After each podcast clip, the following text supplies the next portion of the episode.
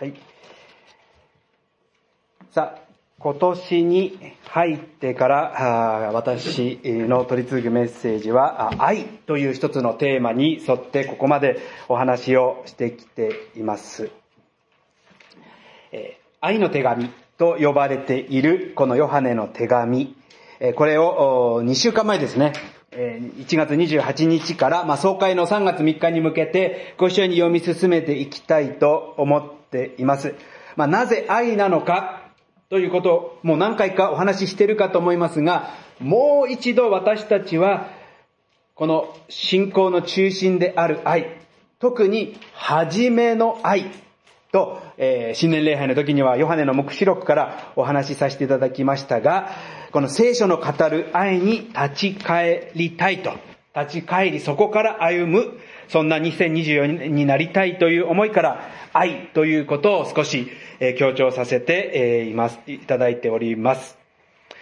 さあ、そんな中でヨハネの手紙一章前回読みましたが、覚えてますでしょうか？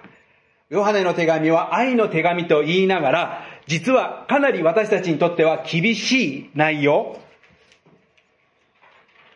を持って、え迫ってくる、そんなことが書かれています。と言いますのも、私たちは信仰、またはイエス・キリストを信じていく中で、時に何々と言いながら、実は行動は伴っていない。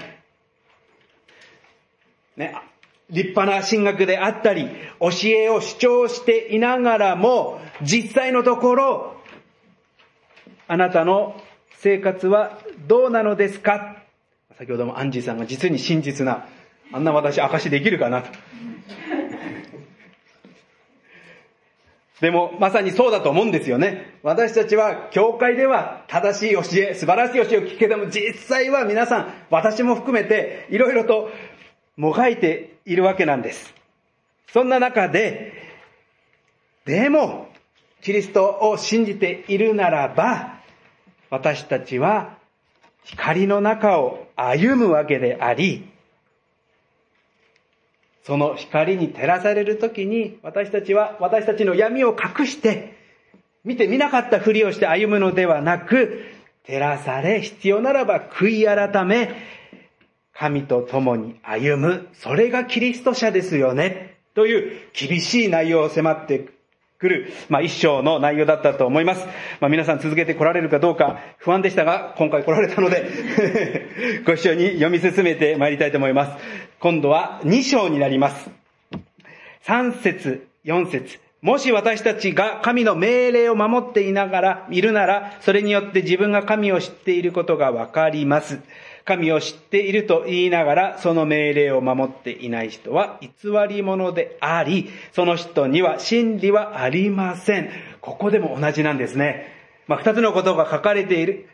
あなたが神の命令を守っているならば、それは神を知っているということ。だって神の命令を守っているからですよね。でも二つ、今度後半ですよね、問題は。私たちは神を知っています。と言いながらも、もしあなたがその命令に従っていないならば、守っていないならば、それは偽り者になる。と言っているんです。ね、ここでも何々と言いながら問題が出てきます。ね、六節、一章の、一章の六節と同じですよね。神と交わりがあると言いながら、もしあなたが闇の中をまだ歩んでいるならば、それは偽りだと。真理は行っていない。四節でも、神を知っていると言いながら、もしあなたがその命令を守っていないならば、それは偽り者なんですよ。真理を行っていない。そんな継承を私たちにならしているわけなんです。どうでしょうか、皆さんは。神の命令と言いましてもいろいろあるかと思いますが、では、この命令とは何なのか？もう皆さん、パッと頭に浮かんでくるかと思います。神の命令とは、基本中の基本かと思いますが、一応確認しておきます。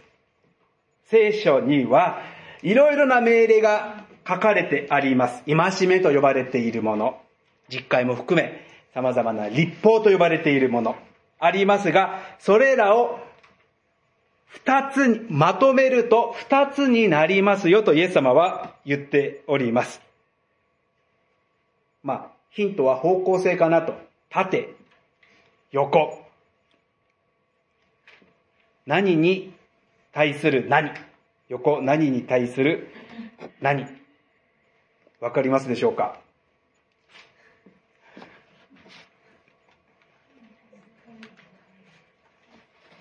いいんですよ、間違っても。十君今日、神に対する、そこ当たりです。神に対する？愛、当たりです。じゃあ横。隣人に対する人参じゃないですよ。隣人。人参ですよね。人？参隣人。に対する愛。はい、ありがとうございます。人参じゃないですよ。隣人ね。ね、イエス様はこう言われてます。マタイの福音書22からですね。え、先生、立法の中でどの戒めが一番重要ですか？イエスは彼に言われた。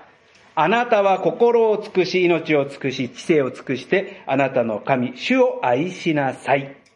これが重要な第一の戒めです。あなたの隣人を自分自身のように愛しなさい。という第二の戒めもこれと同じように重要です。この二つの戒めに立法と預言者、すなわち聖書全体がかかっているのです。とイエスが言われた、この二つの戒めですね。神を、に対する愛。そして私たち、お互い、隣人に対する愛の二つ。まさに、縦と横の愛です。で、まあ皆さんもこれ読むと、ああ、このことをねと、えー、これまで聖書を読んで来られた方は、よく知っている戒めかと思うんです。知っているかと思うんです。でも問題は今日は知っているだけではないですよね。その命令を守っているかどうか。それをヨハネは私たち教会に投げかけているんです。知っていることはヨハネも分かってるんです。でも問題は、知っていると主張しながら、その行動が伴っていない人たちが、その、教会の中にいたということをヨハネは心配しているわけなんです。私たちも神様を愛していると、よく口に出すかもしれません。賛美をするとね、神様愛しますと。I love you とよく歌詞が出てきますが、問題はどのように愛しているのか。愛していると言いながら、イエスが言われたように心を尽くし、命を尽くし、知性を尽くすほど、私たちは神を愛しているのか。隣人を愛する。それはもうよくわかっていることなんです。でも、聖書は愛するということはそれだけではないですよねと。自分自身を愛するほどに隣人を愛していますか実は非常に厳しい、または深い愛し方を私たちに求めているということです。そこで私がこの私たちは分かっているんです。愛さなければならない。愛が大事である。しかし、どうしたら私たちが知っているだけではなく、心を尽くし、または自分自身を愛するように愛することができるのか。その辺をこのヨハネの手紙の3章から、あ、2章から、えー、考えていきたいと思いますが、5節ですね。ご一緒に読みましょう。3、はい。しかし、誰でも神の言葉を守っているなら、その人のうちには神の愛が確かに全うされているのです。それによって自分の神のうちにいることがわかります。まあ、知っていると言いながら、守らない人ではなく、その神の言葉、命令、戒めを、もしあなたが守っているならば、神がその人のうちに全うされている。と言っているんです。まあ、よく考えれば確かにそうですよね。神が愛しなさいと言われたことを私たちが実践するならば、まさに神の思いを私たちを通して表すことができる。それは神の、神の心と私たちの、神の心を私たちが愛することで体験し、その神の愛と神様、その愛を神様と共有している。それがまさに全きもの、全うされているということではないかと思うんです。そして6節です。ご一緒に見ましょう。3、はい。神のうちに留まっているという人は、自分もイエスが歩まれたように歩まなければなりません。ここが私は一つの大切なこと、神を知っていると言うだけではなく、ここで神のうちに留まっているっていう表現が使われているんですね。知ると留まるの違いなんです。知識、頭でこの聖書の教えを受け止めるだけではなく、本当にその御言葉が私たちの心に根付く、とどまるならば、それがおのずと私たちの行動へと影響が出てくるはずなんです。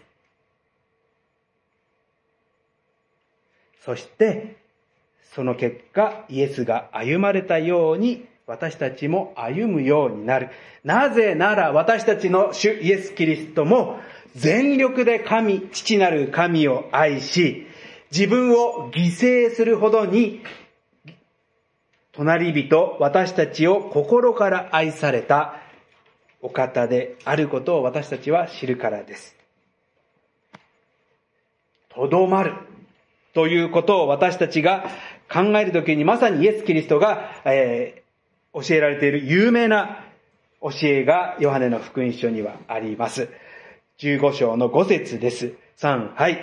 私はブドウの木、あなた方は枝です。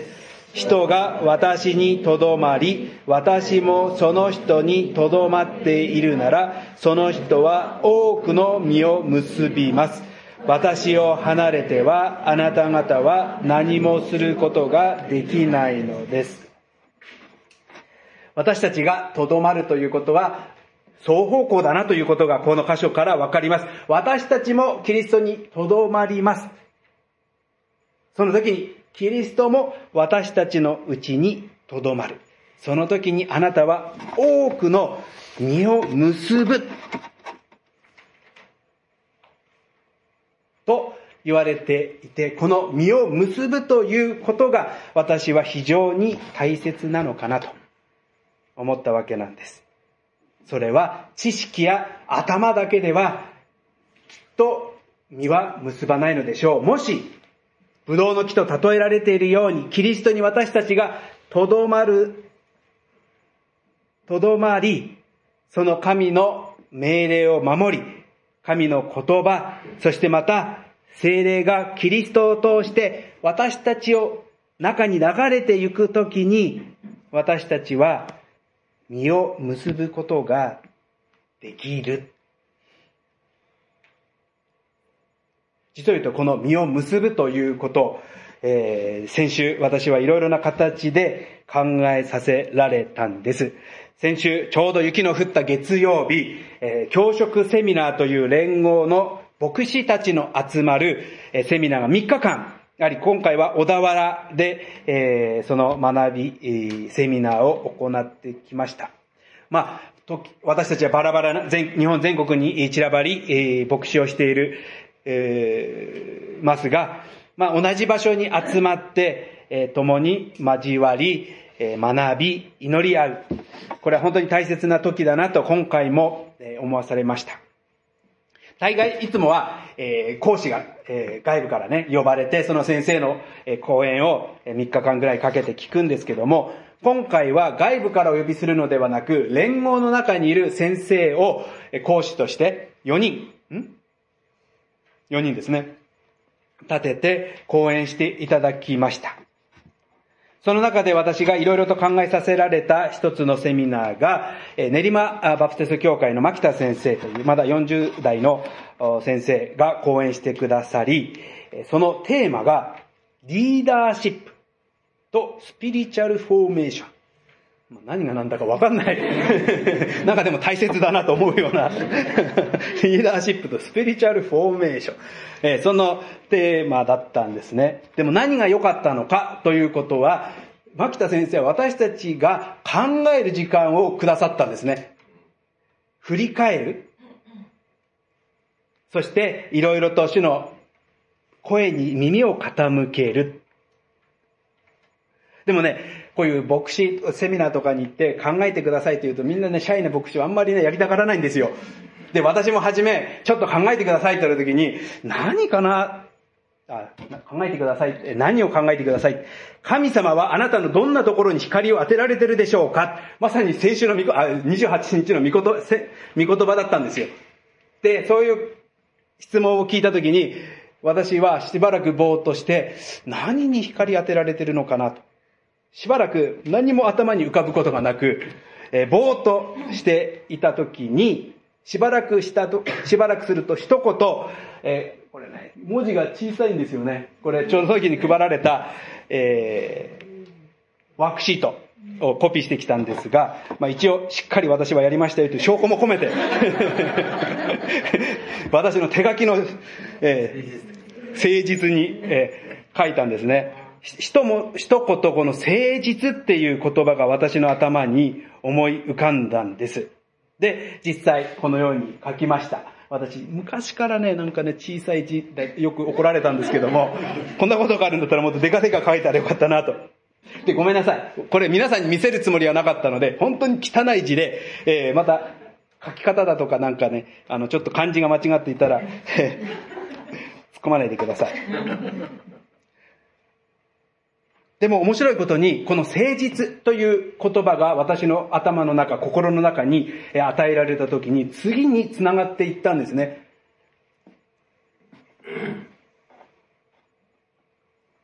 まさに私は皆さんの前に立ち、毎週このように神の御言葉を取り継がせていただいております。まあ、牧師時にはね、聖職者などとも呼ばれて、表向きには光が当てられているような立場の人に見えるかもしれませんが、私も舌打ちするんですよ。皆さんが見えていないところで、自分に光が当てられた時に、私はどう神の前に立てるのか、そういう自分自身の誠実さがその時に光という言葉から導かれたんですね。では、日々の歩みの中で誠実であるためには何が必要か。そこで次に導かれたのが、あ、謙遜でなければならないな。そして誠実であることも、謙遜であることも、やはりそれは愛に神に基づく、キリストに愛に基づくものではならないということで、謙遜、愛と続いて書き出したんです。そして、誠実、謙遜、愛という言葉を見ていたら、あ、これは、あの、ガラテヤ書に書かれている5章ですね。御霊の実。愛、喜び、平安と続いていきますが、その中に出てくる品性だなと思わされたんですね。実。すいません、読めないかもしれない。みって書いてあります。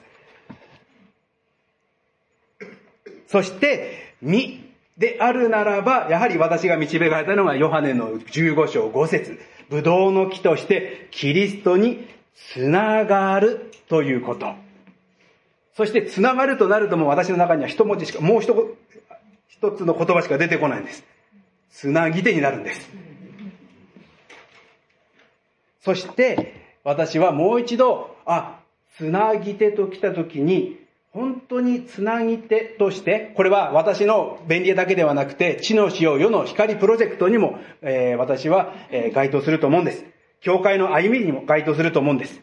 私たちが本当にキリスト者として神と人とのつなぎ手となる、その意味はどういうことなのか。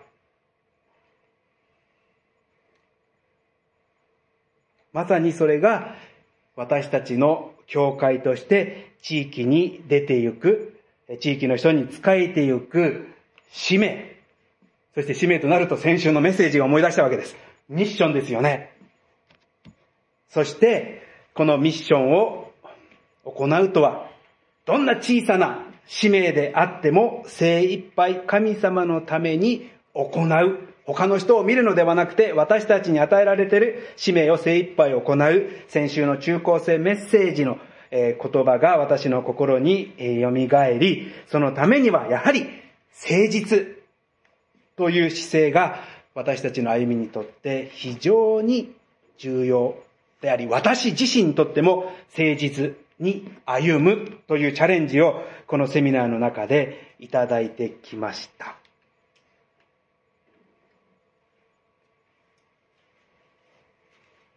まさに神様が、またこのヨハネの手紙を通してヨハネが私たちに語ろうとしているメッセージは、神に対しあなたは誠実に歩んでいますか？ということだと私は受け止めたんです。と言いますのも少し先になりますが、今日の箇所、後半になります15節をご覧ください。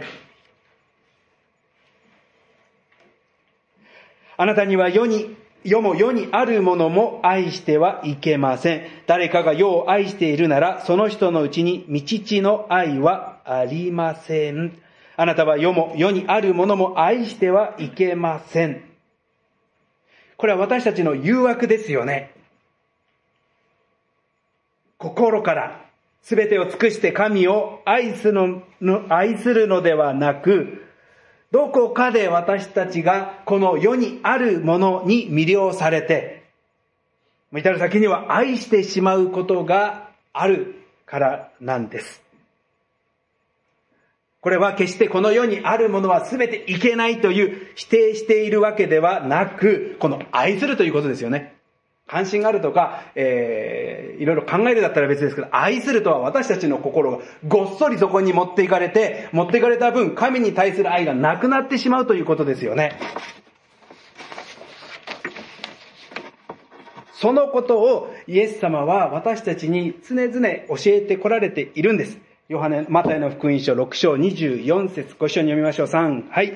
誰も二人の主人に仕えることはできません。一方を憎んで他方を愛することになるか、一方を重んじて他方を軽んじることになります。あなた方は神と富とに仕えることはできません。ここでは富とも表現されていますが、私たちがもし神を愛していると言いながら、この世も愛しているならば、この世のものも愛しているならば、それは心から愛しているということはできません。私たちは神も心を尽くして愛し、この世にあるものも愛す。そんな器用なことはできないからです。そしてこの世にあるものと神をどちらを愛するのか。これはイスラエルの歴史でずっと人々が葛藤してきた現実ですよね。ですから、私たちは時に神の前に静まり、心を素直にして確認しなければならないのではないでしょうか。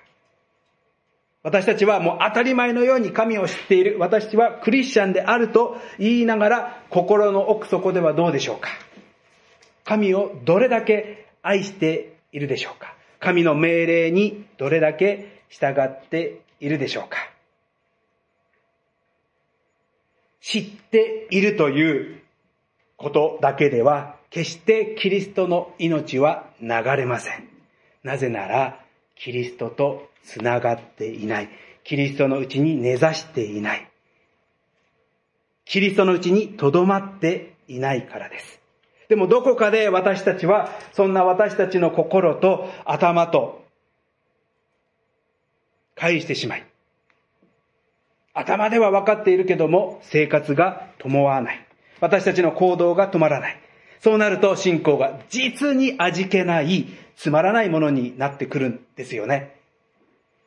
何のために毎週礼拝に来ているのか。何のためにクリスチャンとして歩んでいるのか。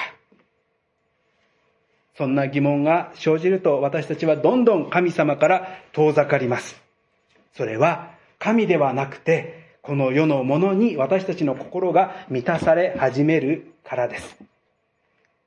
詩篇一編有名な御言葉、このようなことが書かれています。幸いなことよ、悪しき者の計りごとに歩まず、罪人の道に立たず、あざける者の座につかない人。主の教えを喜びとし、昼も夜もその教えを口ずさむ人。その人の流れは、ほとりに植えられた木。時が来ると実を結び、その葉は枯れず、そのなすべきことは、すべて栄える。ここを読むときに何ともみずみずしい、潤いのある情景を思い浮かべますが、皆さんはどうでしょうか？まさに流れているという素晴らしい、えー、姿ですよね。皆さんの信仰には命が流れているでしょうか？身を実らせるキリストの命に根ざしているでしょうか？もし、このヨハネの指摘を受け、ああ、自分の信仰は今、ドライになってきている。命がなかなか流れていないな。キリストのうちに留まっていないな。と感じるならば、ぜひ、キリストに立ち返り、キリストにつながり、キリストにとどまり、何よりもキリストを愛し、豊かな身を実らせていく。そんな、あなたの神に対する愛を、この機会に少し静まり、再確認されてはいかがでしょうか。ご一緒にしばらく静まる時間を持ちたいと思います。どうぞ、それぞれが神様の前に静まり、神様の御声に耳を傾け、応答する時間をご一緒に持ちましょう。